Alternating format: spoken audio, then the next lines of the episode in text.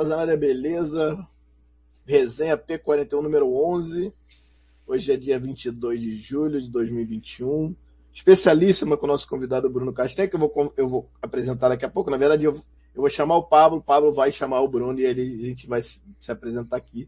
Já agradecendo a todos aqui pela presença. Depois de uma bela vitória, classificados para quase quarta de finais da Libertadores. É, muito feliz, inclusive, principalmente como o time tem jogado, como tem jogado com o Renato, quem diria. E aí tem aquela teoria que eu quero até falar aqui, quero que o Bruno também, queria ouvir a opinião dele mais na frente sobre essa minha teoria do, do, do, do Renato, de repente trazendo o Flamengo de dois, meio trazendo o Flamengo a lá Jesus 2019 aí de novo para baile. Pablito, dá seu boa noite aí, obrigado mais uma vez pela presença e após sua boa noite, apresente o nosso convidado de hoje.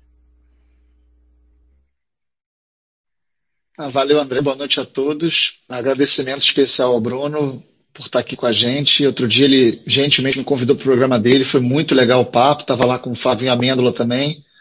Quando eu vi, a gente estava quase duas horas batendo papo. Foi bem divertido mesmo. E obrigado pela presença. Imagino que você esteja feliz com o jogo de ontem. Eu acompanho seus comentários no Twitter e em que pese aquela falha tosca do, da dupla de Diegos, é, foi um grande resultado, né? Valeu, Castanha. Boa noite. Boa noite, Pablo. Boa noite, Tosa. Boa noite, galera do chat aí. Prazer estar participando com vocês. Como o Pablo falou, semana passada estava lá. Como o Tosa já participou comigo duas vezes, né, Tosa? Uma na rádio lá, quando a gente estava trabalhando na rádio, outra né, no canal Bruno Castanha, né? E o Pablo eu vim conhecer há pouco tempo agora e também, cara, tá sempre convidado para participar comigo lá, porque o papo é de alto nível e é o que a gente gosta. Então, pode ter certeza, galera do chat, que hoje aqui a gente vai ter um papo de maior qualidade possível. E que bom, né, Pablo? Que bom que a gente vem. Quando o Tosa me chamou, o Tosa falou assim, tem, acho que era 17, 22. Falei, então vamos dia 22, que é pós-libertador, a gente já chega lá, ou, ou para já falar da continuidade, ou já com o pé na porta de eliminar, graças a Deus, né? Eu acho que mudanças vieram a tempo e a gente conseguiu passar, né, cara, e passar muito bem, né, passar com um resultado expressivo e vencer os dois jogos, mesmo que o primeiro tenha sido, né, de uma forma sofrendo, sofrendo, mas acaba fazendo parte. Mas a gente prefere isso aí. A gente prefere ganhar com desempenho, como a gente teve contra o Bahia e como a gente teve, né, no jogo de ontem. Maravilha. Obrigado pela presença, meu amigo Bruno. Agradecendo mais uma vez toda a galera do chat. Vamos começar o programa então, Pablito? Começando botando aqui nossa, nossa, nosso primeiro, primeiro tópico aqui da pauta. Então, goleada e classificação do Flamengo para as quartas final Libertadores. Vamos repercutir então essa boa atuação do Flamengo ontem. A gente, se você quiser, pode até voltar um pouquinho no jogo contra, até no jogo contra o Defesa e Justiça lá atrás e, e fazer um paralelo, né, para esse jogo contra, contra o Defesa e Justiça ontem, ontem, né? É, Queria, eu vou começar com, com, com o Pablito, né? Pablito não, com o nosso convidado, deixamos o Pablito por último. É, a, gente sempre, a gente sempre inicia com o convidado, então, ô, Bruno, eu queria que você falasse sobre o jogo de ontem, o que, que você achou da partida. Quer dizer, o Flamengo muda é, da água para o vinho do jogo do Defesa e Justiça para o Bahia e depois repete esse, talvez um pouco menos de alguns jogadores, mas repete a, a, a, a boa vitória Queria que você falasse um pouco da tua, da tua, da tua percepção desse Flamengo a lá Renato Gaúcho aí, ser o jogo dele. Então, Tosa, é uma vitória, como a gente falou já aqui, né, prévia muito boa, né, eu acho que o Flamengo fez um bom jogo, não foi um jogo brilhante, mas foi muito boa atuação, consistente, né, criando oportunidades, fazendo a vantagem. Se não fosse talvez aquele lance do, do, do Diego Alves, eu acho que a gente tinha passado ileso sem arranhões né, naquela, na noite de ontem, é, com uma mudança, né, cara? Eu achei que o jogo foi bem interessante, porque muita gente, e aí a gente vai cair no, no, no mesmo que a gente conversou, eu e Pablo, lá no canal, do Renato Gaúcho, de não ser aquele cara taticamente, estrategista, de mudar, mas fez a parte dele ontem, como o BKSS também, né? Ó, mandar um abraço para Amêndola aí, tá com a gente acompanhando aí, grande Flávio Amêndola. É, a gente né? Começa o jogo muito bem, faz o gol com o Rodrigo Caio, tem a chance do Gabigol, o goleiro faz uma defesaça, tem a falta do Arrascaeta, quase que a gente volta a fazer um golzinho de falta, mesmo que seja lá cruzamento, né? Que o goleiro pega na trave. E aí com... É, e aí com 20... Passou Hamilton aí. pô, passou um avião, não é possível. Passou com dois, dois, 20, 20 para 22 minutos, o BKSS faz uma mudança, né, cara? Ele acaba com a linha de 5 dele, tira um atacante, empurra um para o meio de campo, traz um atacante para dentro, faz dois linhas de quatro, né, cara, com dois atacantes, fechando aquele lado esquerdo onde o Flamengo tinha é, muita liberdade, criava muito com o Felipe Luiz, com o Bruno Henrique, né, que voltou muito bem. Então foi uma mudança tática ali que amarrou o Flamengo por um pouco. O Flamengo tentou jogar mais pelo lado direito. Na minha opinião, Everton Ribeiro fez uma partida muito abaixo. Então não tinha muita sequência por ali. Mas ainda criamos alguma coisa, né, com a Rascaeta por dentro. Então assim, o Flamengo tinha, né, a posse. E aquilo, para tomar um gol ontem do defesa, tinha que errar. E esse erro aconteceu. Né? Acho que muito mais por soberba. Eu, eu mostrei uma imagem hoje lá no, no, no meu canal que muita gente falou que ele deu uma cavadinha pro Diego, não, ele tentava achar o Arão no meio, o Arão estava absolutamente sozinho. E tinham ficado cinco, iam ficar cinco jogadores né, do defesa para trás, o Flamengo ia criar uma boa oportunidade. Mas não deixa de ser um erro, um erro gravíssimo, né? Porque imagina só, numa, num jogo eliminatório, e aí passou. Né, eu não vi, não sei se foi o Pablo, se foi o, o alguém viu no Twitter lá que botou que começa a vir aquelas semelhanças, algumas coisas de, de passado, você passa por um tempo preocupado, mas aí volta para o segundo tempo ali, e quando vem a entrada do Michael no lugar do, do Everton Ribeiro, eu acho que o time, né, ali o Amêndola, eu acho que o time melhora bastante, né, cara, porque ele dá, né, mais uma, mais amplitude, né, cara, ele consegue ter jogo pelo lado direito também com o Michael, que entra ali botando fogo no jogo, Acho que o Renato foi bem também nas substituições, porque depois, quando faz 2 a 1 um, ele tira o Bruno Henrique, até para dar uma segurada, voltando de contusão, voltando bem, bota o Vitinho e os caras entram ainda é, é, é, inspirados, né? Graças a Deus que bom que Michael entrou bem, que Vitinho entrou bem. Então, uma vitória segura, né, Tosa e, e Pablo, galera do chat. Na quarta-feira passada, a gente não quer aquela atuação nem de perto, apesar de né, eu, eu colocar que o, o Renato é, é, copeiro, se ele tiver que num jogo decisivo fechar a casinha para poder ganhar, ele vai fazer, mesmo contra gosto né, da gente, ele vai fazer. Mas eu, eu falava, acho que o, o Paulo foi depois do jogo, né, Paulo? Tu foi lá, né? Foi o dia seguinte, né? No jogo contra defesa. Foi quinta, quinta passada. Isso aí, que o Paulo participou. A gente pode fazer várias análises táticas, e todo mundo tem gente brilhante aí no Twitter que faz, né? Como a gente lá no canal também faz. Só que é um detalhe, nada vai funcionar, Tosa, nada taticamente, se o teu meio campo, que é aquele setor ali, que tu tem que ter um predomínio, que a bola tem que passar, as peças não funcionam. E naquele jogo, especialmente, o João Gomes achei muito nervoso, o Thiago Maia sem ritmo, tanto que os, dois, os últimos dois jogos ficou de fora. O Arrascaeta muito mal, foi a pior atuação do Arrascaeta com a camisa do Flamengo, com certeza, não conseguia nem dominar a bola. Everton Ribeiro mal. Como é que a gente consegue jogar? Como é que a gente consegue criar? Como é que a gente consegue fazer a construção trazendo a bola lá de trás? Já que os nossos zagueiros também não são primorosos, né? O Léo Pereira e Gustavo Henrique na saída de bola. O Isla muito mal, não conseguia dar um passe para o lado, aquele do jogo apoiado. Então não tinha como. Aquele resultado caiu do céu pra gente né, cara? Como o Flamengo competiu, isso não faltou vontade, não faltou entrega, e a gente ganhou. E a gente ficou muito naquela e tal, mas graças a Deus depois veio o jogo contra o Bahia, a gente faz uma parte das, como há muito tempo a gente não via. Eu brinquei lá no, no, no, no meu, no, meu, no meu canal, e posso brincar, galera do chat, com vocês. Qual é, qual é a, a memória que vocês têm de uma grande atuação do Flamengo? A gente vai ter vários recortes aí, mas será que de 90 minutos, qual foi o jogo? 2019. Quanto tempo que a gente não faz um 90 minutos ali, né, em cima, jogando, jogando bem, né, contra o Bahia. Então eu acho que às vezes o menos é mais. Eu acho que o que o Renato fez no Flamengo agora foi como é que você gosta de jogar? Como é que você prefere? Qual é a posição? Qual é o esquema que vocês gostam? Ah, é assim. Então vamos assim. O que, que mudou? Forma de marcar no, no, no escanteio, que é individual, ele trouxe o Arão para a zaga, que dá mais equilíbrio para o time, que quando você ataca, você tem jogadores lá posicionados para poder defender. Agora joga no 4-2-3-1, mas o Flamengo já jogou várias vezes assim. É, é isso, é isso que está tocando. E confiança, para fechar aqui a minha fala, eu acho que é confiança. Não é só motivação, porque o Renato é motivado. Não, confiança. Porque eu falo aqui, eu repito essa palavra, porque Tosa, Pablo e amigos, a gente não faz nada na vida se a gente não tiver confiança, se a gente não tiver a nossa profissão, qual seja ela. E jogador de futebol é a mesma coisa.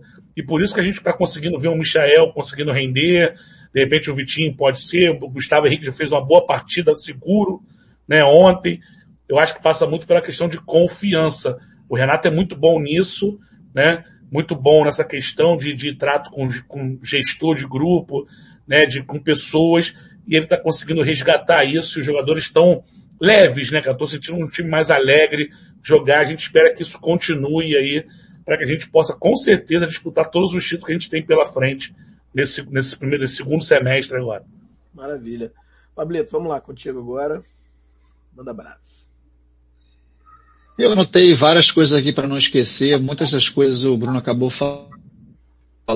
É, eu dividiria o primeiro jogo para o segundo jogo da seguinte maneira.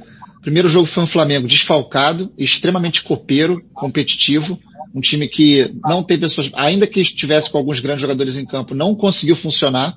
Então, foi copeiro mesmo. O Renato não teve vergonha no final do jogo, um pouco o jogo, botar mais zagueiro e garantir o resultado, que seria fundamental para a volta. Acima de tudo, também pela confiança. E no segundo jogo, o jogo da volta, foi um jogo de um Flamengo postulante ao título. Eu acho que essa é a grande diferença. Um Flamengo copeiro desfalcado, com um Flamengo mais completo, aquele time que você fala, esse time vai brigar pelo título. Tanto que quando termina o jogo, as resenhas pós-jogo, tanto, tanto no YouTube quanto na TV, já eram apontando o Flamengo como talvez o time que tenha desempenhado o melhor futebol nessa perna das oitavas. Se a gente pegar, por exemplo, olhar o Galo, o Galo passou pelo Boca, um Boca horroroso e jogou um péssimo futebol. O Galo tem muito a, a, a melhorar e o Flamengo é um time muito mais forte, na minha opinião, do que o Atlético. É, o Palmeiras ele conseguiu fazer, o resultado foi mentiroso, na verdade. Aquele 1 a 0 com a Católica foi, foi pouco pela produção, pela, há muito tempo que o Palmeiras não produzia dessa maneira. Mas voltando ao Flamengo, jogou. É, eu, tem algumas coisas que, que me, uma coisa que o Castanho falou que eu acho fundamental, que a gente mais para frente vai, vai ter que se preocupar com outras coisas. A questão da confiança. O Renato traz consigo essa questão da confiança, de, de passar essa confiança aos jogadores, deixar claro que ele confia nos seus jogadores. E isso, cara, em esporte coletivo, em esporte individual, a confiança ela é fundamental, é a base de qualquer conquista, de qualquer sucesso. Então ele, nas próprias preleções, nas pós-jogo, pós-jogo que a gente vê na Flá TV, ele sempre, ele, não, ele nem só ele aponta individualmente, ele fala do jogador. Agora na última, na última coletiva ele apontou falando da melhora do Vitinho, da melhora do Michael.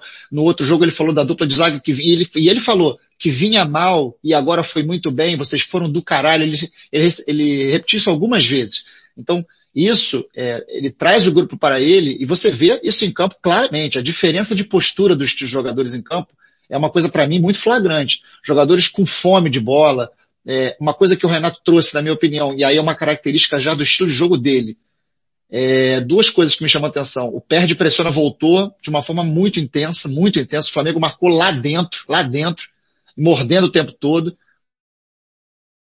agredindo o time, fazendo defesa, que é um time que não sai jogando, dando bicão. Tem que ter dado vários bicões, o goleiro deu vários, quebrou várias vezes a bola.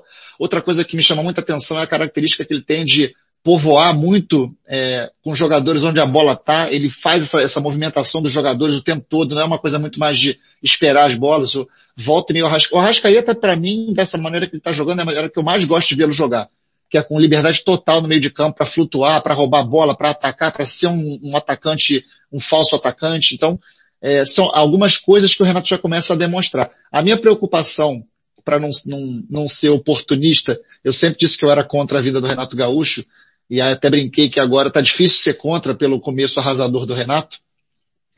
O Renato, na minha opinião, vai começar a ter grandes desafios a partir de agora em outros jogos. Domingo, para mim, já é um grande desafio. Até estava conversando com, com um seguidor no Twitter que ele estava me questionando, ah, porque a torcida trata o São Paulo como se fosse um adversário absurdo, é, é normal ganhar. Eu falei, olha só, se é normal ou não, não estou discutindo com você. O fato é que o Flamengo não ganha do São Paulo há nove jogos e perdeu os últimos quatro. Então você não pode tratar o São Paulo como um time que, ah, em condições normais nós vamos ganhar. Bom, há nove jogos que não tem condições normais, porque a gente só perde. É, são três empates, seis derrotas e quatro derrotas seguidas. Então, pegar o São Paulo com essa sequência do Renato e ganhar do São Paulo quebrando essa nhaca, cara, esse grupo vai ganhar uma confiança. É, porque potencial tem demais. Então a questão da confiança, se ela aumenta e você ainda consegue passar por cima de alguns tabus importantes, eu acho que muda muito. Ainda me incomoda um pouquinho as chances criadas. Acho que o Flamengo cria muita oportunidade. É, o jogo de ontem, até o empate bobo, o Flamengo poderia estar, já podia estar com uns 2, 3 a 0 no jogo tranquilamente. É, O goleiro fez duas daças, é, uma no chute do Gabigol queima-roupa e outra no, numa bola que o Rasqueta bateu de falta. Tiveram dois pênaltis, hum, opinião muito pessoal minha, um no BH que acaba saindo o gol depois e, e o do Gabigol para mim foi um pênalti escandaloso, porque o jogador quando ele desiste de, de disputar a bola e só vai no jogador, para mim isso é pênalti. E no último lance ele, ele usa carga com o braço claramente no Gabigol. Eu não consigo imaginar por que, que o Gabigol não iria chutar a bola pro gol. Você é um cara, um artilheiro nato. Então aquilo é, é para mim é totalmente fora de, fora de contexto. Mas animador o começo, muito bom. E, sobretudo a questão da, do animal time, de não inventar, de não querer colocar a sua assinatura, que a gente tanto falou do Rogério Senna lá atrás, essa questão, essa mania de querer colocar assinatura de qualquer jeito, e às vezes não perceber que o, que o menos é mais, como o Castanha falou para mim, é perfeito esse comentário.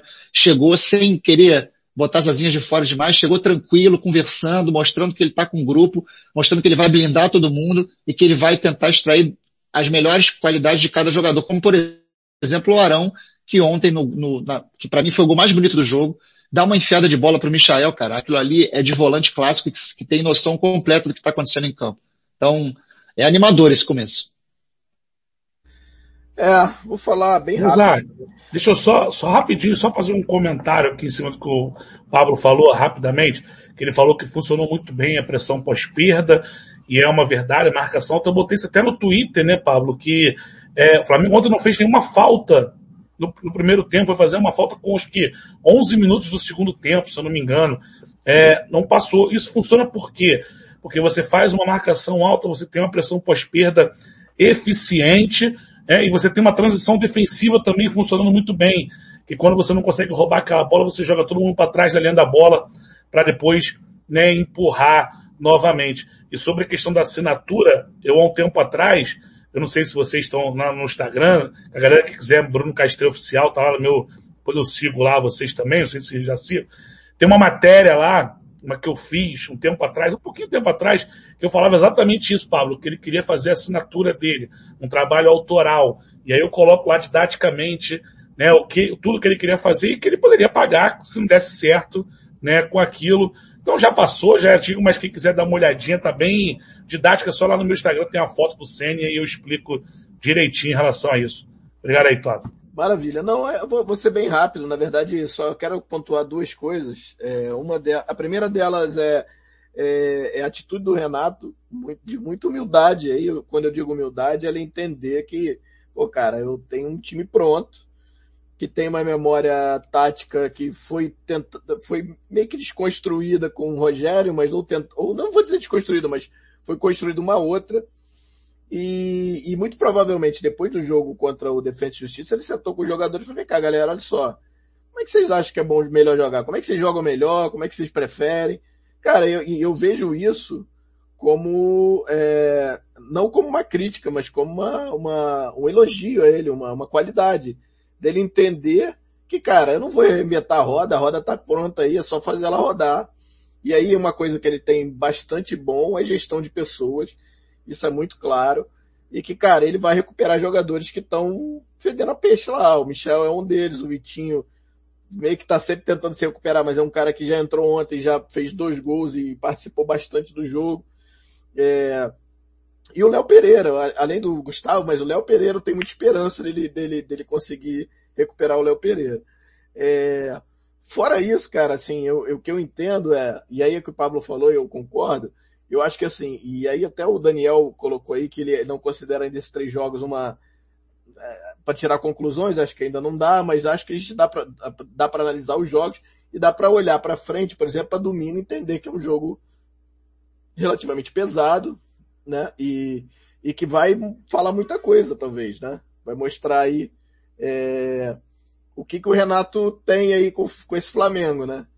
E, mas assim, eu tô, eu tô bem, tô bem esperançoso, assim, sabe? É, é, não, também não queria o Renato, todo mundo sabe. É, para mim, e aí eu, aí eu vou entrar a brincadeira que eu, a, a minha teoria, que é assim, o, o técnico talvez de menos, é, como é que eu vou dizer, menos é, ferramentas na, na caixa de ferramentas pode estar tá trazendo o Flamengo a lá de Jesus 2019 de volta, né? Que é as ações muito parecidas que, que o time do Jesus fazia, né? E quem sabe, né? De repente eu queimo a minha língua, vou queimar feliz, assim, a língua feliz, né? Vou queimar feliz, vai uma, fora de contexto, que engraçado. Mas eu queimo a língua amarradão, feliz da vida. É, e a gente quer ver o Flamengo ganhar, só isso. E a gente nas quartas de final, com, com uma chave em que, em que a gente tem o Inter ou Olímpia nas quartas, que também não estão lá essas coisas, né?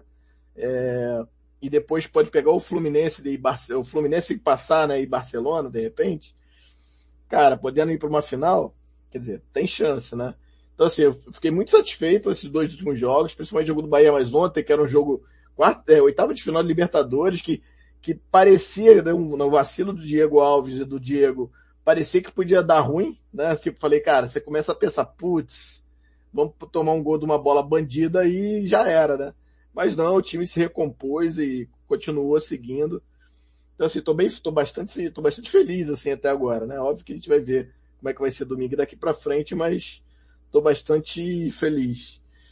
É, alguém quer falar mais alguma coisa a respeito? Vocês querem? Deixa eu só botar, aproveitar que o chat Pablito quer. Castanha, mais alguma coisa ou podemos seguir? Não, não, tranquilo. Acho que foi. Vamos seguir aí. Eu acho que a gente falou exatamente isso. O trabalho do Renato nesse começo está se baseando assim. Até eu vi um amigo colocando ali que ah, é muito cedo ele para avaliar. Claro, é muito, muito cedo para avaliar tanto para o bem quanto para o mal. Mas a gente conhecendo o time que a gente tem, a forma que esse time joga desde 2019, é nisso que a gente se apega, né, do que o Flamengo pode realmente agora entrar nos trilhos e seguir, não só pela conta do Renato, seu treinador e tal. A única coisa que eu sei que melhorou 100% que eu posso falar é a leitura de jogo, né, na questão das substituições, porque com o antigo treinador era zero, zero. Ele não entendia nada do que acontecendo no jogo, a leitura de jogo dele era muito ruim. Isso a gente já viu que melhorou pelas substituições que foram feitas né, nos últimos jogos. Legal. Vamos partir então para o próximo tópico da pauta, que é destaque da partida, né? É, quem foi o melhor em campo, quem foi o pior em campo. Vou começar com, de novo com o meu querido Bruno Castanha, para você, melhor e pior. Se você quiser botar mais de um melhor e mais de um pior, fica à vontade. E aí, se você quiser justificar também, também à vontade. Cara, o melhor, eu vou, vou, vou falar o Rascaeta, né? Eu acho que, mas dando ressalvas aí, porque tem muita, tem gente que foi bem. Para mim, o Rodrigo Caio foi muito bem. Gustavo Henrique, muito bem. Gostei do Felipe Luiz. O Michael, o Vitinho entraram muito bem. O Vitinho fez dois gols. Bruno Henrique voltou muito bem. Mas para escolher um, vou escolher o Arrascaeta. O pior é Everton Ribeiro, sem dúvida nenhuma. Apesar também de eu ter achado que ontem Arão e Diego não fizeram grande partida, mas ainda conseguiram ali, no segundo tempo melhoraram um pouco, somente o Arão no segundo tempo, mas o Everton Ribeiro para mim foi muito mal. Então, o pior para mim ontem, Everton Ribeiro. Pablito. É, tem muito como fugir do que o Castanha falou. Para mim, o melhor do jogo foi o Arrascaeta, que fez uma péssima partida na primeira perna. Péssima, péssima. Verdade, verdade. É, as, as, pessoas costumam brincar comigo quando eu falo, eu não gosto de dar o melhor de um jogo, ou desculpa, o pior de um jogo, para alguém que naturalmente seria escolhido. Eu acho que quem tem muito potencial e tem, faz uma péssima performance, eu posso escolher sem problema nenhum. Não vejo aquela coisa, por exemplo, ah, como é que você vai escolher um Arrascaeta se o Michel estava em campo? Para mim não funciona assim. Eu vejo o que eu, na hora, entendi que foi o melhor ou o pior.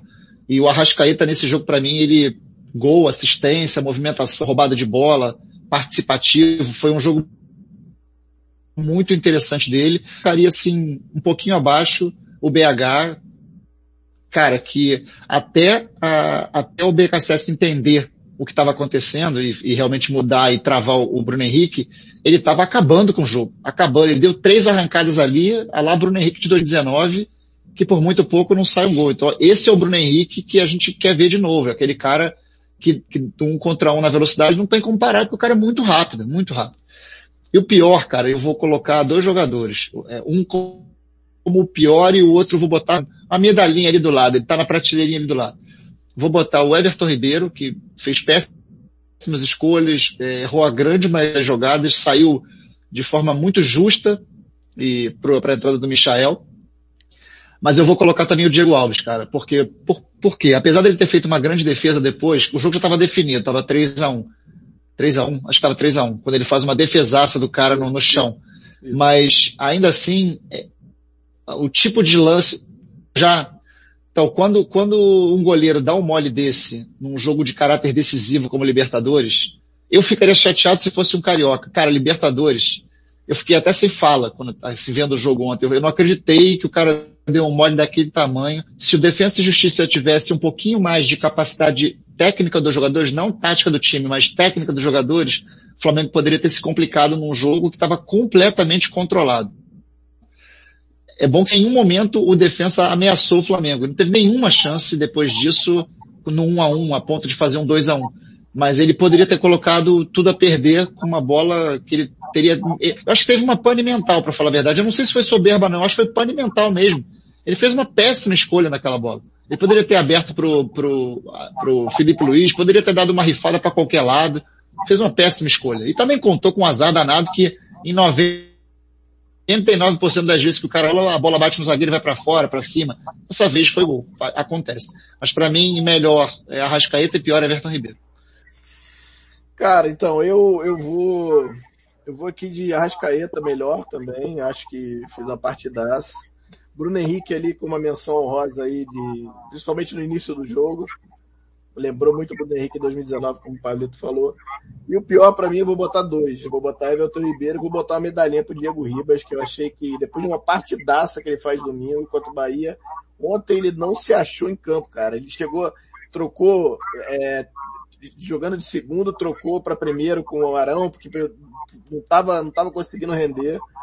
Chegando atrasado, errando o bote, coisa que ele não tava fazendo errando passes também, que é coisa que ele também não faz muito. É, então, para mim, o Diego Ribas e o, e o Everton Ribeiro e, e melhores para mim o Arrascaeta e Bruno Henrique. Beleza, deixa eu ver quem mais aqui. É, ele achou que o Diego tava muito pilhado ontem, o Daniel falando aqui, ó. É, Diego Ribas ficou sobrecarregado ontem, lembrando aqui, sai de três, o Arão é, despovoou o meio. É, vamos seguir? Ou mais alguma coisa? Vocês querem falar sobre jogadores? Acho que é.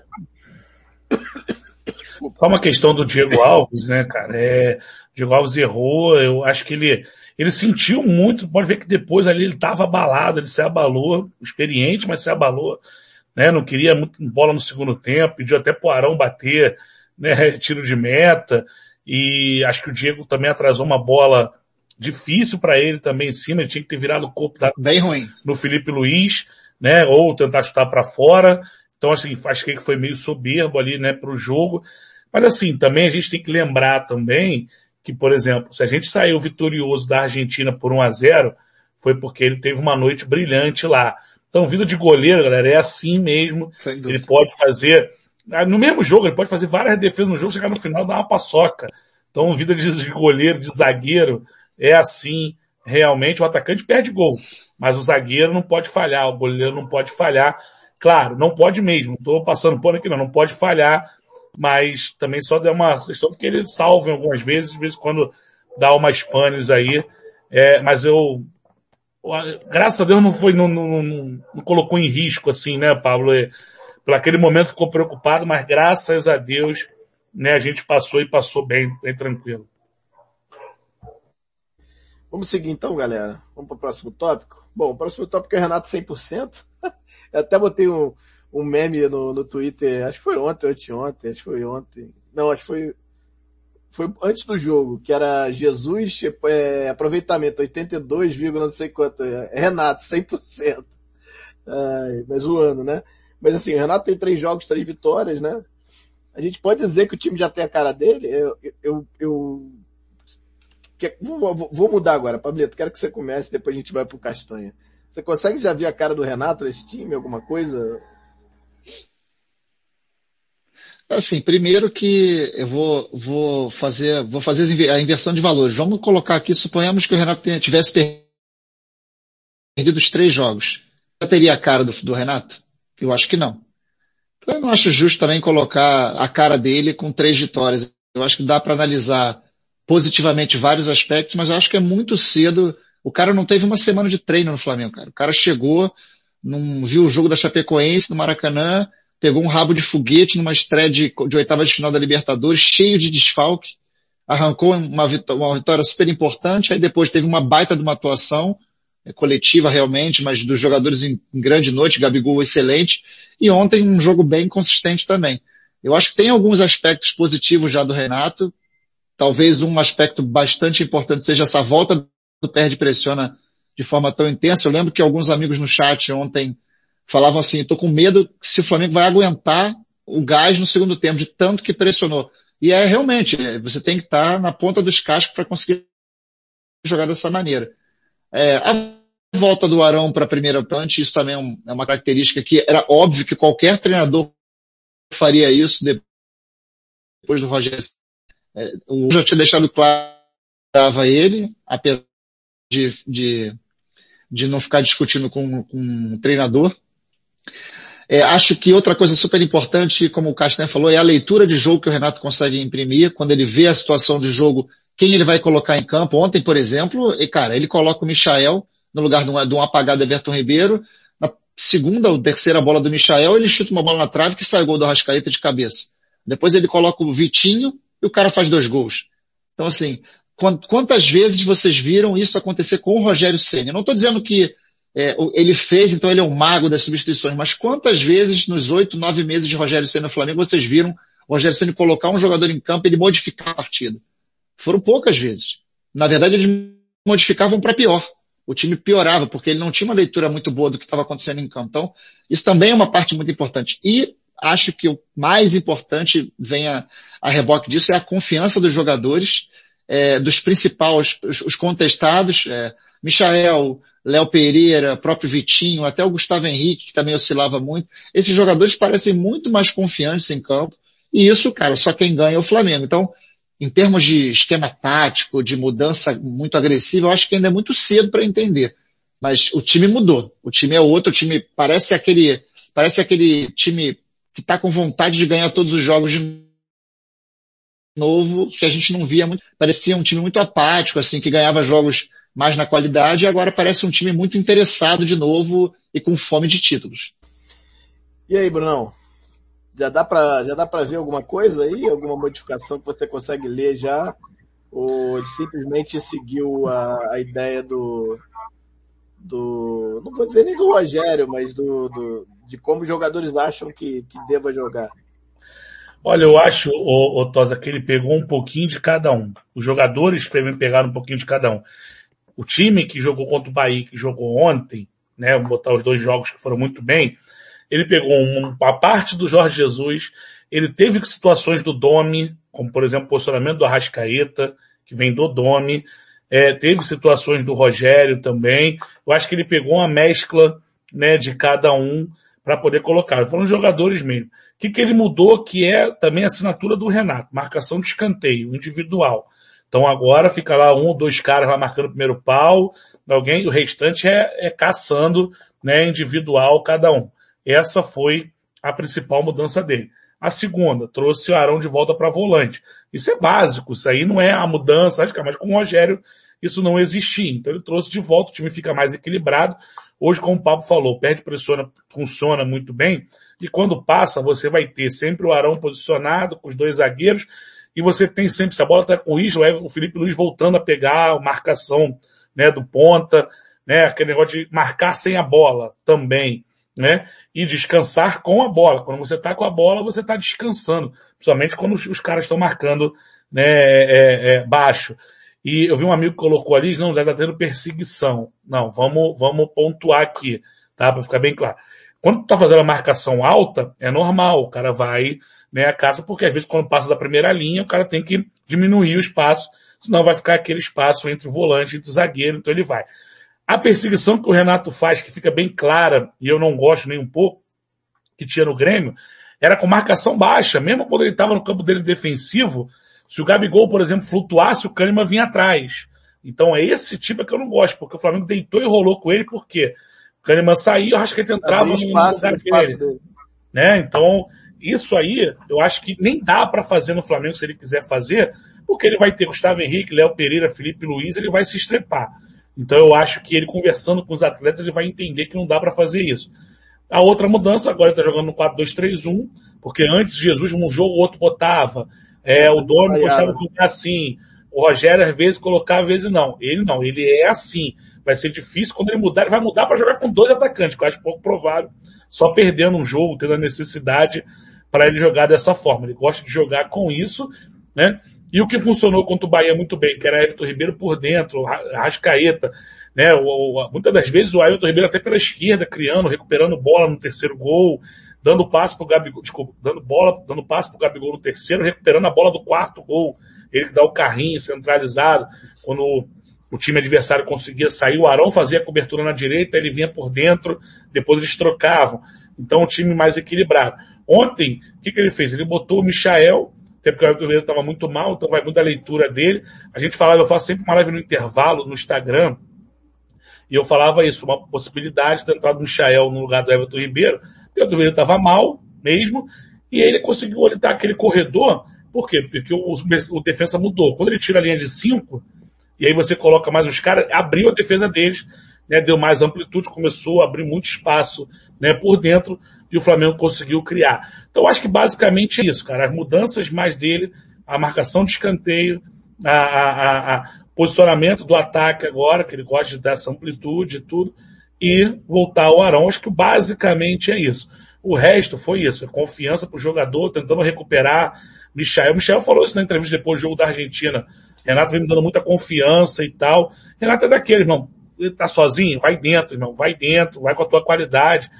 Eu acho que vai passar muito por isso. Cobrança e confiança para os jogadores tentando recuperar né, os jogadores. E o astral está muito bom. Tu vê que isso ele faz bem. Isso aí eu não tenho dúvida nenhuma. Nesse aspecto não tenho dúvida nenhuma que ele é um bom gestor de grupo, sim, e consegue lidar bem com o vestiário, com os jogadores. Agora, saber também, quer ver um exemplo?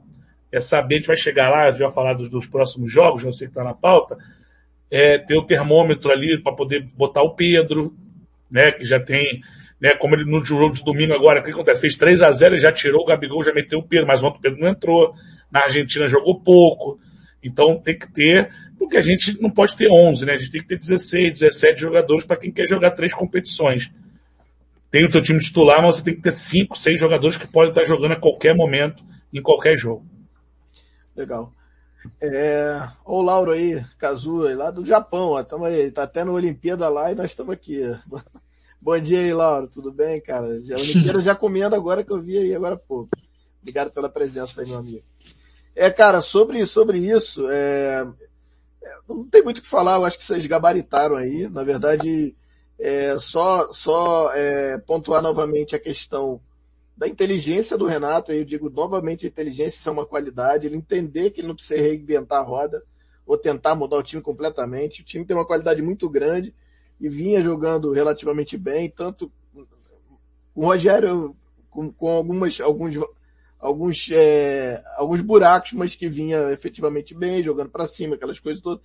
E o Castro foi perfeito, ele pegou um pouquinho de cada um, vai fazer lá a salada lá do, do Renato, com, e eu acho que tem muito do Felipe Luiz aí, sabe? Assim, eu não sei se vocês repararam, no jogo do Bahia, na volta do intervalo, ele, ele volta conversando com o Felipe Luiz pra caramba, assim sabe? Então, assim, tem muita mão do Felipe Luiz nessa brincadeira aí, e eu acho que é perfeito, é ótimo pra gente. Ele deve ter entendido isso, falou, cara, não vou, não vou reinventar a roda, vamos lá, os caras têm já, já tem uma qualidade, o time já sabe o que fazer. Eu vou mexer uma coisa aqui, outra ali, né? Como o Bruno falou, de repente escanteio, vou, vou, vou, vou marcar individual, ah, vai ter uma coisa ou outra que eu vou dar uma mexida. Mas assim, é, eu acho que é isso, cara, não tem muito o que falar. Eu não sei se ele se vai ter uma cara dele, entendeu? Não sei se, se, se ele vai em algum momento, sei lá, tá um mês de trabalho, ele já começa a querer mexer alguma coisa, acho que ele não vai fazer. Acho que a cara dele vai ser essa, um pouco da cara de todos esses aí que, que o Bruno falou, sabe? Vai misturar essas coisas, vai pegar o melhor de cada um aí junto dos jogadores, eu acho que tem muito disso. E aí, de novo, a gestão de elenco, gestão de pessoas do Renato é importantíssimo. E aí, de novo, tem um outro, esse amigo meu que eu tava conversando hoje, ele falou isso, cara, é muito provável que é isso que a gente estava precisando, cara. A gente tá precisando era um, um cara para para juntar os caras, sacou? Tipo, meio isso, assim, ser um gestor de grupo mesmo, talvez mais até do que um grande estrategista, sabe? E, e aparentemente parece que tá, tá funcionando, né? A gente tem três jogos. Eu acho que o jogo domingo ele é muito importante para mostrar algumas coisas também. Mas assim, eu acho que é animador, cara. Eu, me surpreendente ao mesmo tempo. Fala aí, Bruno, você queria falar. Eu acho que é um cara que conhece o Flamengo, né, Tosa? Então, é, é, ele chega na coletiva e quando ele fala, é, ele dá aquela moral para os jogadores, quando ele fala que eu sempre joguei contra esse time, queria trabalhar com esses caras, porque eles são os melhores, então ele já joga o grupo lá para cima. E ele fala, ganhei como jogador no Flamengo, agora quero fazer história como treinador também. E aí eu preciso desses jogadores para isso, então ele traz os jogadores para ele, né, de fazer história, ele vai jogando ali, ele é uma... E aquele negócio que ele fala de DVD, então isso é brincadeira, ele vai, sacaneia lá o jogador. Daqui a pouco, quando a gente tiver semana livre, que a gente espera que a gente não tenha, nem tão cedo que não tenha semana livre, que ele meter lá um rachão de brincadeira, ele vai jogar com os caras, ele vai apostar, é. ele vai fazer aquilo que ele fazia lá, dar carro zero para quem faz gol de bicicleta. Ele é assim. Essa é a forma dele. Que bom que tem lá o Alexandre Mendes, que bom que tem lá hoje o Maurício Fera lá também. Isso. Então você tem nomes para isso ali, para poder ajudar, e ele vai fazer o trabalho dele muito bem. É o que a gente espera. Ele, de bobo, não tem nada. Ele é malandro e ele conhece muito bem né, o Flamengo. Foram quatro passagens aqui, né, Thor? Sim, pois é. É, pra, é, é, um dos meus ídolos, né? Então, é, como jogador, fica, fica até fácil para eu falar, né? Vamos seguir então, galera. Deixa eu só tirar aqui o comentário do meu amigo Play aqui. Deixa eu ver aqui o que falou o Douglas. Ah, ele tá falando, tá, tá, tá narrando o jogo, oi. Não, é que eu acho que pode até joga, joga o próximo tópico na pauta aí, por favor, porque na verdade a gente acabou falando muito sobre isso. É, exatamente. A, a, puxada agora de fala do Castanha, para mim, ela, ela, ela matou essa questão. É, a gente é. até pode abordar um pouco mais, mas é porque é exatamente isso. O cara, o cara é muito gestor de grupo. Eu coloquei isso para para cutucar a galera e ver o que a galera acha. Se acha que a culpa, entre aspas, é realmente do Renato, se precisava dessa mudança de ambiente. E aí, se me permita, assim, eu vou começar, que eu coloquei pelo seguinte, é, ainda que eu não tivesse identificado um grupo extremamente incomodado com o Rogério Ceni, é, eu não via exatamente isso, já começava a ver alguns focos de insatisfação, é, algumas coisas incomodando no, no, jogo. O próprio Gabigol já não tinha, já não era mais a mesma coisa, um tipo de, porque lidar com jogadores como o Gabigol, o próprio Pedro, que é um cara que não vai ficar aceitando, como, como o Castanho falou, você tem que saber lidar com um cara desse, pô, é um, é um cara com potencial de titular, não, não joga num jogo, no outro joga 10 minutos, daqui a pouco vai, vai sentir falta de querer jogar 40, e aí um jogo inteiro, entendeu? Então você tem que trazer esses caras todos. Eu acho que o Renato tem muito essa capacidade. Muito. Porque o Renato, quando jogador também, ele não gostava de ficar fora não, amigo. O Renato era fominha até o último fio de cabelo. Coloca ele na situação do Gabigol aqui, agora você vai esperar para o Pedro jogar. O pau cantava, amigo. O pau cantava.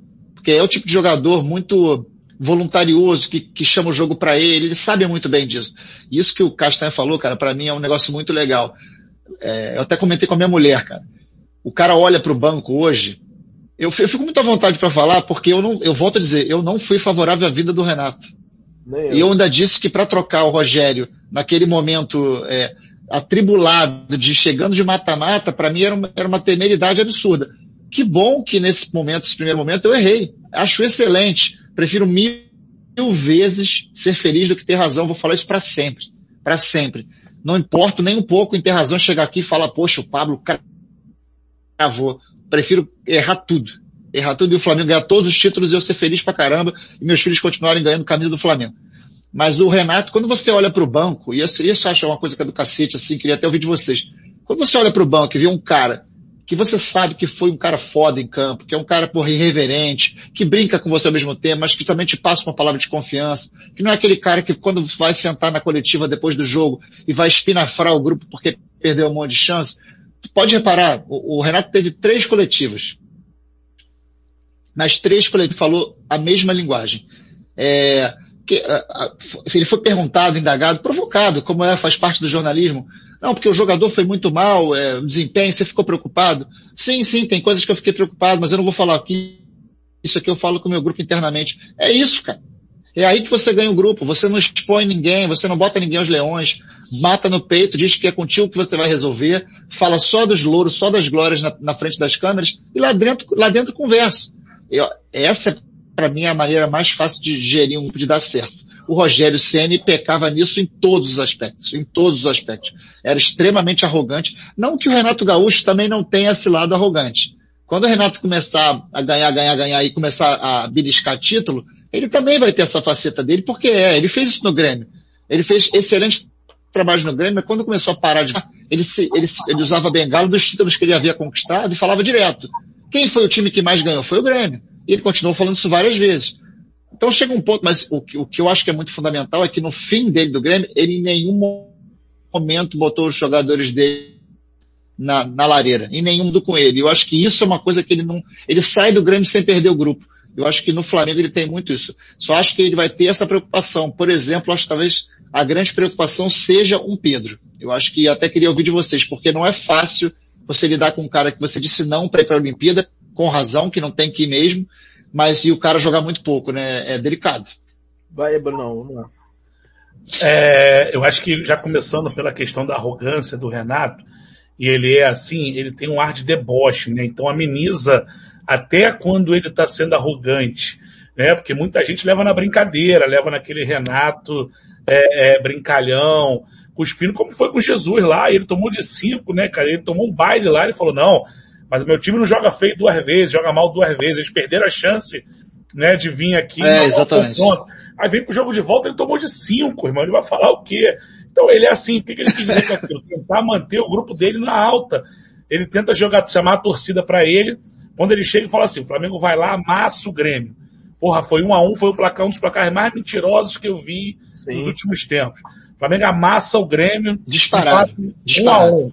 Aí ele vira, né, na coletiva, o Flamengo perdeu a chance de sair daqui classificado hoje, porque o Grêmio não joga mal duas partidas seguintes, seguidas, que não sei o quê. O que, que ele faz com isso? Ele traz a torcida dele para ele, né, a torcida do Grêmio, no caso, para ele. Ele tenta levantar uma moral do jogador e fala assim, ó, oh, calma aí, meu irmão. Vocês jogaram mal hoje, mas semana que vem vocês vão jogar mal. Nem que no, no, no, no, no nos bastidores lá ele possa falar outra coisa, mas ali ele joga isso. E aí, irmão, é como ele faz. Então pode ter certeza. A gente adorava quando Jesus saía dando também essas coisas, quando Jesus também era arrogante. Tudo depende de como é a pessoa. O Rogério não. O Rogério ele não sabe ser assim. É a forma que ele é, cara. Ele é daquela forma arrogante. Ele vai pra coletiva lá de cara feia, não dá um sorriso, né? Ele fica, toda vez que ele dá uma resposta, ele fecha a cara. Então, assim, isso tudo passa. Então já era um cara que a torcida já não, não queria, não gostava. Ele não tem carisma. Então, assim, né, a diferença já está aí. E eu acho, sinceramente, cara, que existe soberba e existe também a brincadeira saudável, é a sacanagem. Eu acho que a gente, cara, a gente, Flamengo, a gente é acostumado com essa sacanagem. Claro, sabendo dosar e tal, sem desrespeitar ninguém. Hoje em dia os tempos mudaram bastante. Mas a gente é acostumado com isso, cara. A gente gosta disso, a gente gosta do folclore, é, mesmo né? bobina e por aí vai. A gente gosta disso. Então, eu acho que o Renato conhece bem isso, sabe muito bem disso e vai saber usar né, isso também. Sobre o Pedro, né, que já tinha colocado, acho que a maior preocupação hoje é o Pedro, né, pela questão, por exemplo, o Thiago Maia está sem ritmo, é um jogador que tem, se voltar a jogar, com certeza vai ser titular do Flamengo, tem muita qualidade, mas tem que voltar a ser aquele Thiago Maia. Vamos ver os reforços que podem chegar, mas o Pedro é isso, porque o Gabigol é mais fominha. E hoje, como você não tem uma, uma, um esquema que joga com dois atacantes, fica mais difícil ainda para ele jogar. Só que é o seguinte, irmão, aí você tem que ser malandro, você não tem como jogar três competições com o mesmo time. Então, se domingo tem um jogo importantíssimo contra São Paulo, por aquilo que o Pablo falou, que a gente não ganha nove jogos, isso faz parte, sim, principalmente pela, pelo, pelo último ano, né, que ficou machucado aí o ano de 2020. Ficou machucado, mais do que 2019. 2019 nós empatamos dois jogos com reserva no Morumbi, teve um pênalti no final não marcado pro Flamengo, Isso. né? E depois, na estreia do Diniz no Maracanã 0 a 0 que o Jesus poupou alguns jogadores e ali ele viu que, opa, calma aí, não dá para poupar tanto jogador assim. Então, agora 2020 ficou muito marcado, cara, pelas derrotas, pela eliminação, pelo título que nós ganhamos no Morumbi, mas perdendo o jogo. Então eu acho que vai completo nesse jogo, até porque o jogo é na quinta. E eu acho que na quinta ele vai quase que completo também. Mas aí pode botar um ou outro. E se for completo na quinta também, por ter essa diferença, pode ter certeza que contra, contra o Corinthians no domingo ele vai dar uma mesclada. Não vai ter como jogar três competições com o mesmo time, esquece. É possível. É, não, é, não tem muito o que falar, acho que já falaram tudo, eu vou até me abster. E... Porra, então tu começa a falar na próxima, porque todo Não, mundo... não. Falaram... que... tu fala que já falaram tudo, pô. Não, não, mas na próxima tu começa. Mas não tem problema, não. Vocês falaram tudo que eu gostaria de falar. Eu ia falar essas coisas todas, tá perfeito. Eu acho que também a única diferença aí mesmo, e, acho que talvez tenha algum problema mesmo, é o, é o Pedro, né? É, mas eu acho que aí ele vai, eu, eu aí não sei se, se eu já vou estar tá adiantando a pauta, mas é, é, não tem nem isso aqui, mas acho que a gente pode falar rapidamente. Eu acho que no jogo, por exemplo, contra o ABC, eu acho que ele vai botar o time reserva, mesclar bastante, sabe? Pode até levar os caras, mas ficar no banco. Eu acho que o Pedro vira titular desse jogo. Né? O primeiro jogo lá, né? Que semana que vem, não é isso? Que é quarta-feira, agora? Não, jogo aqui. Ah, o primeiro aqui, jogo aqui. Aqui, quinta-feira. Quinta às oito. Isso. Ah, é, eu achava que. Quinta, oito no Maracanã. Ah, não, então é titular mesmo, arrebenta os caras aqui e bota reserva para jogo da volta, é isso. Eu acho que nem vai botar todo reserva, Tosa. Eu acho que se tem uma coisa que o Renato chega no Flamengo hoje, ele vê que não gosta, que não vai fazer aqui, é 11 reserva. Não, então ele tira, não, é, de repente é. ele vai tirar um Felipe Luiz, um Diego Ribas, pode tirar mais um outro jogador, né, que tá, porque assim... Rodrigo Caio. É, Isla, é. né, é, o Rodrigo Caio é sempre uma boa, né, dá uma popada, uma segurada. Então, eu acho que ele vai fazer isso não botando 11 reservas. Eu acho que 11 reservas seria só se tivesse, por exemplo, jogo da final da Libertadores, tem um jogo antes, como aconteceu com o Grêmio ano passado, no 2019. Só jogaram dois titulares, né? A Rascaeta estava voltando de contusão e o Gabi que é o quer jogar todos os jogos. é, o, Alexandre está tá falando aqui, ó. É, ele pode meter aí, ó, Thiago Maia, dependendo, Vitinho, Michael, Léo Pereira e Renê. E o Pedro, né? quer dizer, mexe bem no time. É, mas assim, você consegue descansar os caras. Na verdade, cara, bota os caras no banco. Se precisar, bota os caras para jogo. Né? Você pode mexer em cinco, você mexe em meio time. Então acho que dá para fazer isso. É, eu acho que esse jogo. Acho... Pode falar, pode, falar. Pode ir, pode ir, pode ir. Não, não, eu acho que esse jogo contra o ABC, assim, se eu fosse o treinador, São Paulo eu iria com o time força máxima, sim, e botaria na cabeça dos jogadores que é que é guerra no bom sentido, né? Que é jogo para ganhar, para tirar em aca, para decolar de vez. Contra o ABC, cara, que é um time extremamente frágil, tô, não, não, assim, numa boa, o Flamengo deu muita sorte nessa, nesse sorteio. Eu, de cara, não botaria o Rodrigo Caio, não botaria o Felipe Luiz, é, tiraria o Diego Ribas, é, daria a oportunidade de tempo titular para o Pedro.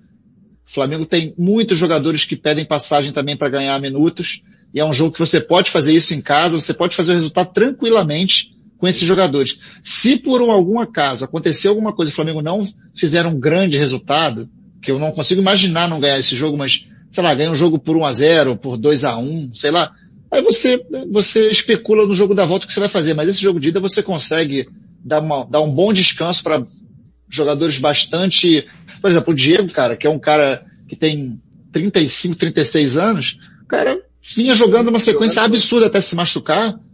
Cara, eram 10 ou 11 jogos seguidos, cara. Não dá, cara. Não dá. Jogador nenhum aguenta. Felipe Luiz, cara, é o jogador com mais minutagem do Flamengo hoje. Não, não dá. O cara tem que parar. Tem que parar. Agora, não vai parar contra o São Paulo. Contra o São Paulo vai todo mundo, amigo. Se puder, bota 13 em campo. Bem isso. Vamos pro próximo tópico, penúltimo. É, bom, o jogo tá rolando. Né, a gente não sabe ainda, mas eu vou perguntar a vocês qual é a preferência de vocês aí. É... Não, começa você agora, Tosi. Ah, eu? Cara, para mim, preferência é Olímpia, fato. É muito ruim, o time é muito ruim. Tá 0 a 0 lá, eu tô, se bobear, vai acabar fazendo, indo pro pênalti. Se eles tirarem o Inter, cara, o Flamengo tem que jogar, é como diz aqui o Leno, até ali o Twitter aqui, que ele fala, o Leno Lopes, tem, o time do Flamengo tem que ganhar de olho, é, olhar de olho, de olho vendado. Esse time do Olímpia é muito ruim. Então, pô, se puder escolher, é o Olímpia, né?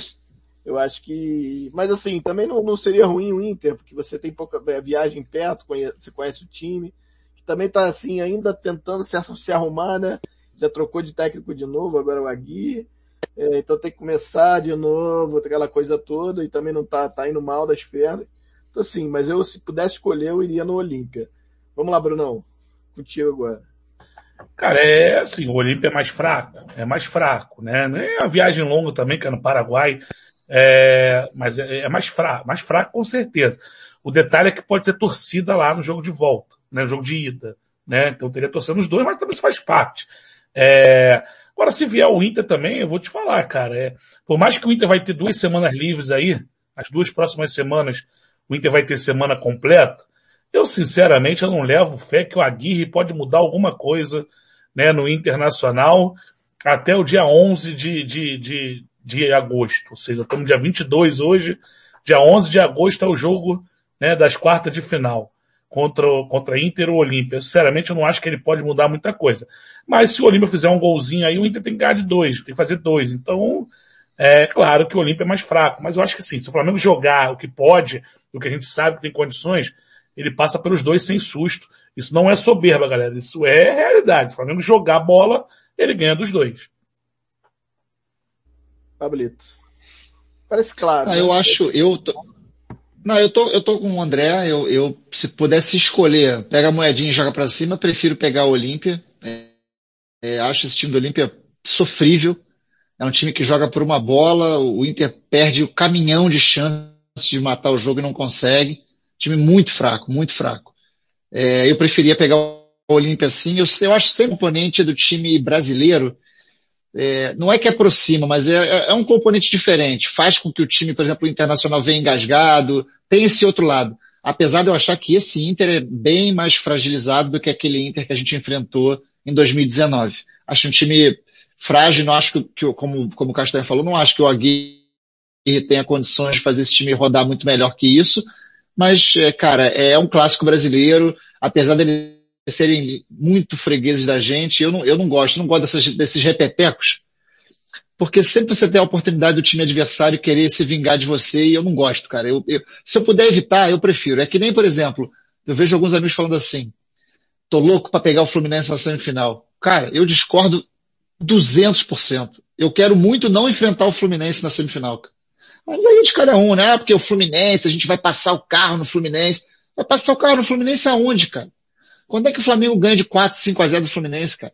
Todo jogo é aquela mesma cenário de que, porra, domina, domina, domina, os caras se jogam por uma bola atrás, aí vai belisca com a porra de uma bola, outro jogo ganha por outro. Tudo bem. Em, no, no, nos jogos que estão definindo, não estão conseguindo nada. Mas, pô, eu, se puder evitar, cara, sinceramente, eu prefiro evitar. Mas voltando ao, ao, ao desafio das quartas, eu prefiro pegar o Olímpia, que eu acho um time fraco. Eu gosto desses confrontos sul-americanos. Eu preferia esse cenário. Apesar apesar de que o Inter seria um, um repeteco de um cenário bem bonito pra gente em 2019, né? Pô, imagina? Pois é. é. vamos lá, vamos pro último tópico.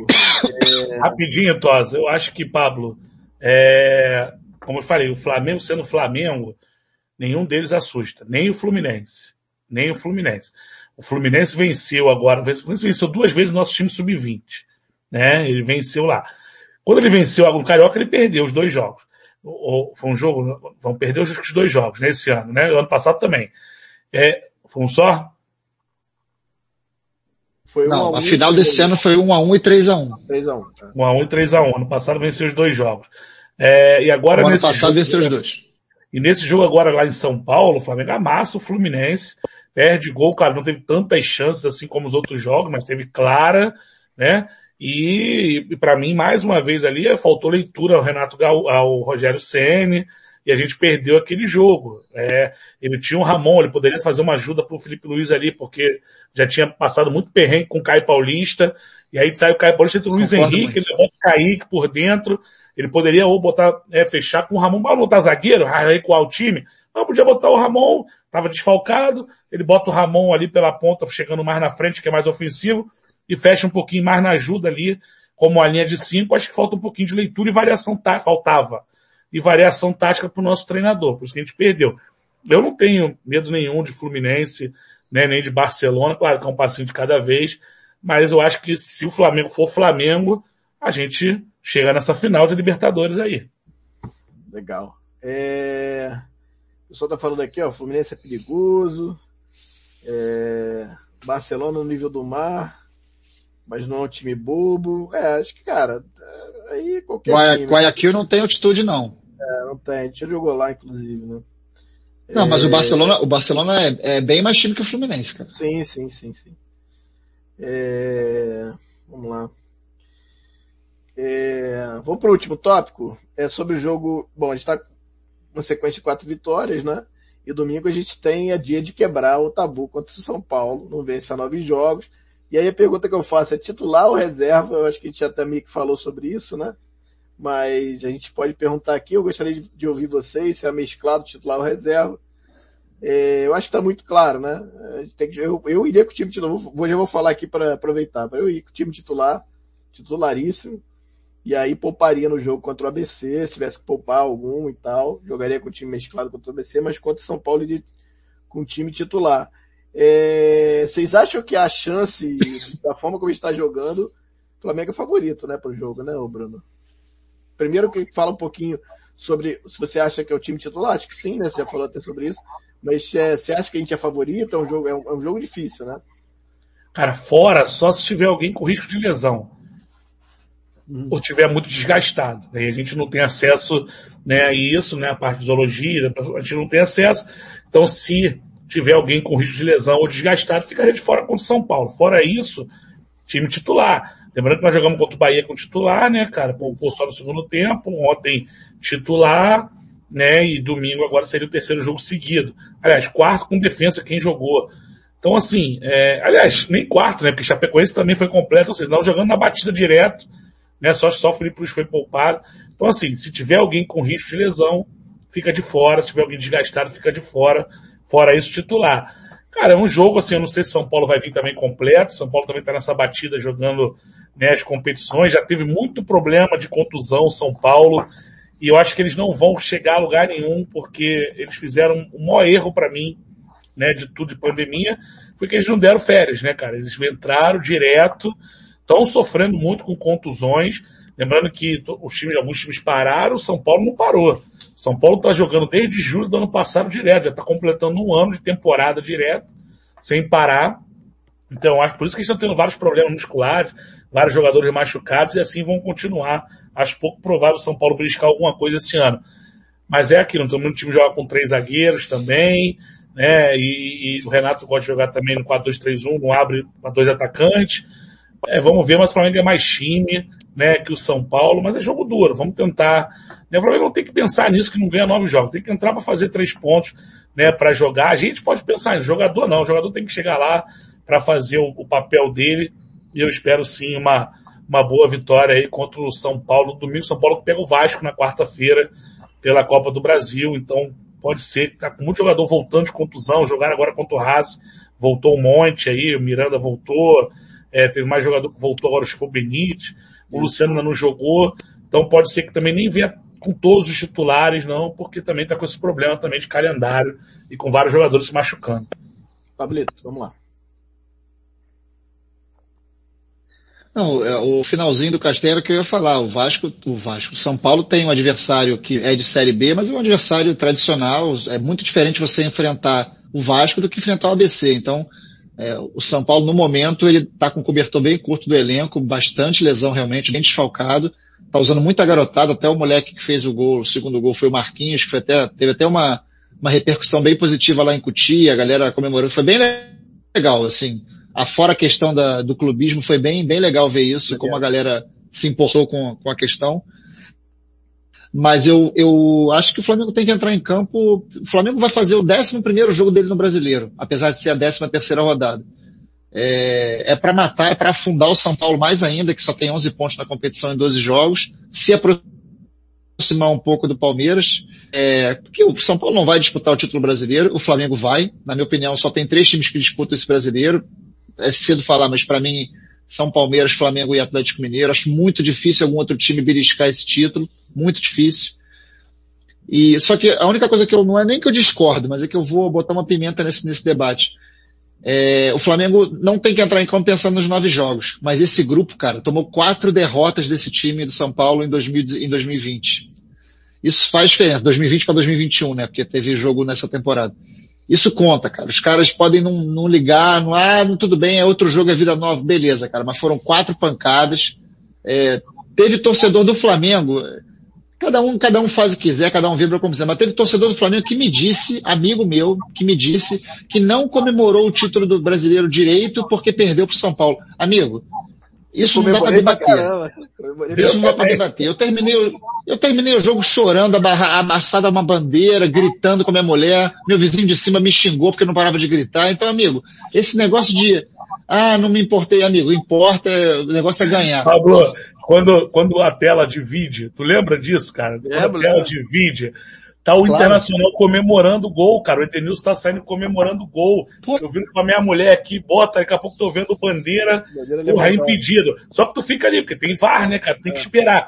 Quando vem o replay, não precisa nem do VAR, quando É, vem o tá replay, tranquilo, que eu tá falei, tá impedido, eu saí comemorando com a minha mulher, com engraçado demais. Não tem esse bagulho não, de que, ah, é o Rogério. Lógico, é pô. Eu sou Flamengo. Eu quero o Flamengo vencedor, não torço pra, treino pra treinador A, treinador B, eu torço pro Flamengo. Comemorei pra caramba.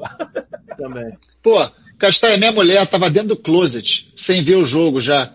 Eu tava vendo o jogo, quando eu vi, quando, quando dividiu a tela e aí o Vilani eh, começou a gritar 51 anos, não sei o que, gol do Edenilson. E o cara levanta a bandeira. Falei assim, pelo amor de Deus, calma, calma que eu acho que foi impedido, calma. Quando volta o lance, mas assim, exatamente o que você falou, cara, eu acho que a reação foi de todo mundo muito igual. Quando volta e, ah, tem que traçar a linha, vamos ver. E o Vilani começa a falar, né? Tem que ver se tá impedido mesmo ou não, amigo. A gente tá já tava maluco. vendo que tava impedido. Tava claro que tava impedido. Eu já me ajoelhei, já abracei a bandeira, enrolei a bandeira, falei, pô, ganhamos, ganhamos. Apita, e, e o mais louco, cara, é Teve que o jogo não lance, né? terminou, Teve o jogo não terminou nesse momento. Teve um outro lance, o Cássio sai na bola meio maluco de lado, o cara joga a bola pra dentro da área, e o zagueiro, acho que foi o, o Lucas, acho que foi o Lucas Ribeiro, tô- Acho que não sei se o nome do zagueiro foi esse, tô foi tentando lembrar. Ele foi chuta um lance cara a cara, amigo. Cara a cara. E aí logo depois o juiz pega e, Apita. aí não, acabou, ainda mostra o relógio. E não mostra ele apitando, só mostra ele mostrando pro relógio. Cara, que desespero, cara. Tá maluco. Você acredita que eu vou te falar um gol que eu não comemorei no primeiro momento? Final da Libertadores. Flamengo e River Plate. Achou que era é, reprise. Não, não. Quando sai o gol do, do, do, do Gabigol, Não, o primeiro. eu fico esperando o, Ah, replay, cara, porque para saber se estava impedido ou não, porque às vezes tu consegue ver, mano, às vezes é tão rápido, tu não consegue ver. Então teve o primeiro passo pro Arrascaeta e depois do Arrascaeta pro Gabigol, principalmente, né? Que a bola vem atrás. Pô, aí quando sai o lance eu fiquei. Aí a, a, a, a, a televisão já mostrou, já pausando, né? Já mostrou o Arrascaeta em posição e quando faz o outro frame que para ali, o Gabigol Arrascaeta tá bola- atrás. Gabigol atrás da bola, eu saí comemorando, chutando tudo, quebrando tudo. Mas eu esperei, cara, não comemorei no, no primeiro momento, não, cara. Pois é. Fala aí, Guilherme. eu vou te falar, vou te falar, Castanha, que eu tava, ah, eu, eu não só comemorei, como tive dificuldade de me levantar na arquibancada de tanto amigo que tava em cima de mim, pulando, gritando, dando Lima, soco no ar, tava em Lima, tava em Eu Lima. não vi absolutamente nada, cara. Não, mas pra quem tava lá, tu não tem nem essa impressão de impedimento, né, cara? Você não vê nada, você comemora. Eu não fui pro jogo, tava na televisão. Então, ali na televisão, tu dá aquele momento, tu fica esperando o replay, porque não foi ajustado, nem foi ajustado não, mas parece naquele momento ali, tu espera. Quando vem o replay, não precisa nem do, do VAR. Quando vem no replay, eu falei, ah, gol legal, isso aí comemorando tudo. E aí choveu, aí a Sky saiu, aí, porra, tive que descer, Choveu, é verdade, choveu. Porra, aí fui voltar. Vocês pegaram, vocês pegaram uma, uma televisão, uma daqui a pouco chuva no Rio, a gente pegou chuva, Pegou um- chuva.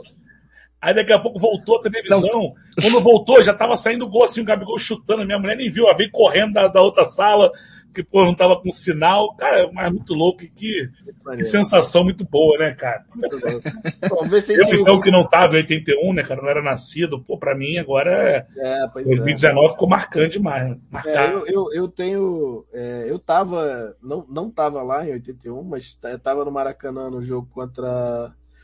Contra o Cobreloa. Primeiro jogo, né? É, foi o primeiro jogo aqui ou foi lá? Agora eu já não lembro mais.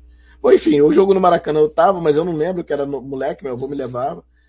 E, mas eu, qu- quando o Flamengo ganhou em 2019, eu só lembrava do meu avô, porque era, é, tipo, eu mentalizei, né, porque ele não tá mais com a gente, eu mentalizei assim, pô, eu, eu, eu vi, sabe, eu vi, sabe, eu vi o Flamengo campeão do Libertadores, sabe, é uma, enfim.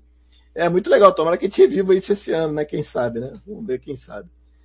É, Montevidéu e Tóquio, irmão. é, Montevidéu e Tóquio. É, olha aí. Pois é. Quem sabe estarei bom. Eu, eu tô vacinado já, eu, tô, eu esperar 21 dias, se cair lá, eu acho que eu vou pra lá, é, rapaz. Vamos ver. É, ah, o, Douglas está lembrando que o primeiro jogo foi aqui, né? Foi 2x1, se eu não me engano, né? Acho que foi isso. É, bom, acho que é isso, né, Pablito? Quer falar mais alguma coisa a respeito? Ou, quer falar mais alguma coisa, Brunão? Acho que tá tranquilo, né? Acho que foi. Acho que a gente conseguiu abranger é, todas essas, tudo, tudo relativo que rolou esse, desde o, até a gente até foi um pouco mais para trás, né? Mas foi, foi legal demais. Eu queria agradecer a todos aí a presença, agradecer ao, ao meu amigo Bruno, que já é, já era um tempo que a gente já queria trazer ele aqui, a gente já tá, tinha até falado com o Pablo já um tempo atrás. Desde que a gente virou o programa, mudou o nome, inclusive, do programa, a gente já estava na lista. E, pô, brigadaço, cara, pela presença. Foi muito legal. Queria que você desse uma boa noite aí pra galera e dá todos os seus, suas páginas, suas coisas pra galera seguir, porque, pô, o cara é fera demais, tem que seguir o homem, né? Valeu, Brunão, obrigado, meu irmão. Não, Tosa, obrigado a você, cara, pelo, pelo convite, Pablo, né, cara, resenha muito boa, realmente, a galera do chat aí participando, né, também com a gente.